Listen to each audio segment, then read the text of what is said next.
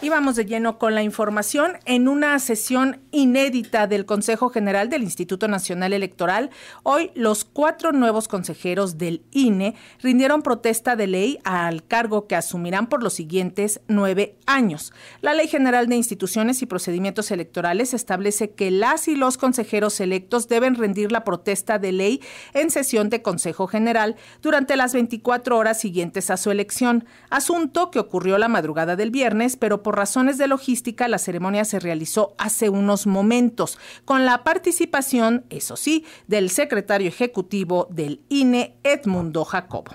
Guadalupe Tadei es la nueva consejera presidenta del INE, mientras que Rita Bell, López Vences, Jorge Montaño Ventura y Arturo Castillo Loza son los nuevos consejeros designados para el periodo 2023-2032. Para conocer a detalle esta información, hacemos contacto vía plataforma digital con Víctor Bárcenas, quien ya se encuentra en la sede del INE. Buenas tardes, Víctor, platícanos, te escuchamos.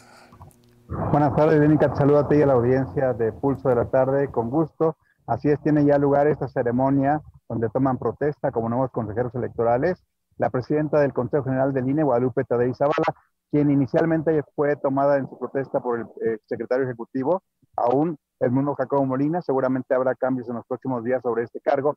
Y vamos a escuchar parte de lo que fue la toma de protesta de esta nueva presidenta del Instituto Nacional Electoral, por primera vez una mujer al frente de ese órgano electoral. Vamos a escucharla. Habrá de rendir la protesta de ley en su encargo, por lo que pido de la manera más atenta a todas y a todos ustedes ponerse de pie. Muchísimas gracias, secretario. Protesto guardar y hacer guardar la Constitución de los Estados Unidos mexicanos, las leyes que de ellas emanen, la, la, Ley General de Instituciones y Procedimientos Electorales y honrar los principios que rigen la materia electoral, cumplir leal y patrióticamente con el encargo que la Cámara de Diputados, el Poder Legislativo, a través de la Cámara de Diputados nos ha eh, encomendado y si no lo hiciera así, que el pueblo y la nación me lo demanden. Protesto.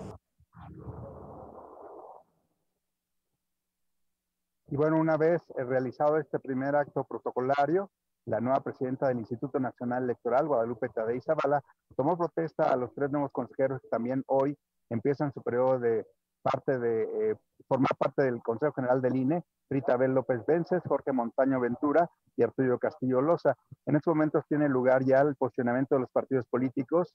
Inicialmente tomó la palabra el representante del PRI, eh, Irán eh, Hernández Tatina, y vendrán más intervenciones, pero afuera del órgano electoral hay algunas protestas. Entrevistamos a Julia Klug, ella es una activista en defensa de la cuarta transformación y así nos expresó el motivo de su protesta afuera del órgano electoral. Estamos protestando por la corrupción que se ha dado dentro del INE, por eso de los fideicomisos multimillonarios que no entregan cuentas de cuánto dinero tienen y dónde está y venimos a darle la despedida a esos corruptos como Ciro Murayama y Lorenzo Córdoba y Jacobo que renunció después de su marchita de el INE no se toca. El INE no se tocaba mientras a ellos les convenía. Ahora sí se toca el INE porque no les conviene. La rifa de la tómbola fue por lo que ellos pidieron. No fue trampa ni fue cosa que decidiera ni Morena ni los que estamos del lado de la izquierda.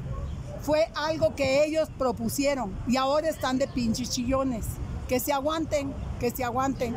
Ahora que no salgan a hacer otra marchita pedorra hipócrita, porque entonces el INE no se tocaba, ahora ya se puede tocar de lo que se lleva a cabo esta tarde en la sede del Instituto Nacional Electoral, donde se espera también el posicionamiento de las diversas fuerzas políticas para dar la bienvenida a los nuevos cuatro integrantes del INE. El reporte que tenemos. Eh, Víctor, se escuchaba bastante sonorense esa activista. Oye, ¿y cuál ha sido el ambiente? ¿Cómo se recibió a los nuevos consejeros por parte de los otros consejeros? Hay un ambiente de respeto, de bienvenida.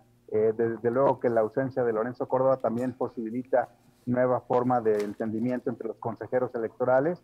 Son siete los que se quedan y cuatro los que están llegando para conformar estos once consejeros que tendrán que renovar parte de lo que tendría que haber sido el órgano electoral en cuanto a la imparcialidad y la independencia respecto de los poderes tanto fácticos como reales de la Unión que tienen injerencia sobre todo en las decisiones electorales. Oye, ¿y cuál es el primer punto de, de la agenda? Esta bienvenida a los mensajes de posicionamiento que dan los partidos políticos en torno a la llegada de la nueva etapa en el ya, Víctor, tu micrófono se cerró. Ah, nos decías que es la bienvenida y después qué? Que es la bienvenida por parte de los partidos políticos y luego ya un posicionamiento inicial para empezar a trabajar. Desde lo que tienen que empaparse hoy no se dará un asunto importante en cuanto en materia electoral, solo es la bienvenida y el acto protocolario. A partir de mañana comenzarán propiamente las sesiones con materia electoral directamente. Muchísimas gracias, Víctor Barcenas. Buenas tardes.